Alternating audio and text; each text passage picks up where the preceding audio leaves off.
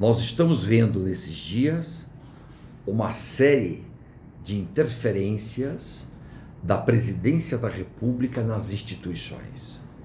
A presidência da República, Bolsonaro, entende que ele pode fazer e vai fazer, e agora ele acaba de declarar que se não pode mexer nos superintendentes da PF, ele então vai trocar o diretor-geral, que é amigo do Moro, que foi colocado pelo Moro. Ele diz: não é o Moro que cuida disso, eu tiro o delegado, o diretor-geral da PF. O desprestígio ao ministro Moro está evidente. Mas a questão não é essa. A questão é que tudo isso traz problemas graves no combate à corrupção. Nós estamos preocupados em que todo o time esteja bem alinhado para que produza operações efetivas de combate a esta chaga nacional, que é a bandidagem toda que está roubando dinheiro público. É isso que está nos preocupando muito. Nós aqui dentro do parlamento, que cuidamos do combate à corrupção, não queremos nenhum tipo de enfraquecimento de todas essas equipes.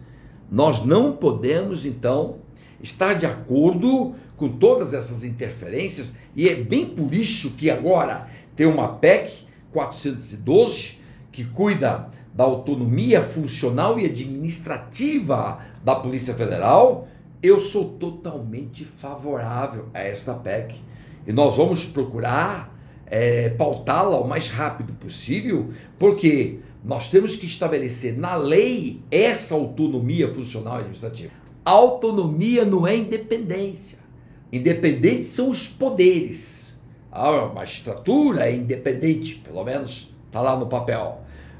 Os órgãos que compõem o governo não são independentes, mas a autonomia administrativa e financeira é muito importante para resguardar a PF, uma das instituições mais queridas e mais respeitadas do país, para resguardar a PF de iniciativas eh, de troca de gente para satisfazer interesses privados, particulares, por causa de uma investigação, sobretudo investigações que tramitam no Rio de Janeiro, envolvendo milícias, a milícia do Rio, por causa disso você vai trocar, troca A, troca B. Não, não dá para concordar. Não é isso que nós esperamos da Polícia Federal, nem de um programa de combate à corrupção. Portanto, vamos por esta PEC 412 e ademais, tá aqui ó, PSL, vários parlamentares ameaçam contrariar o Planalto, não estão de acordo por causa dessas interferências.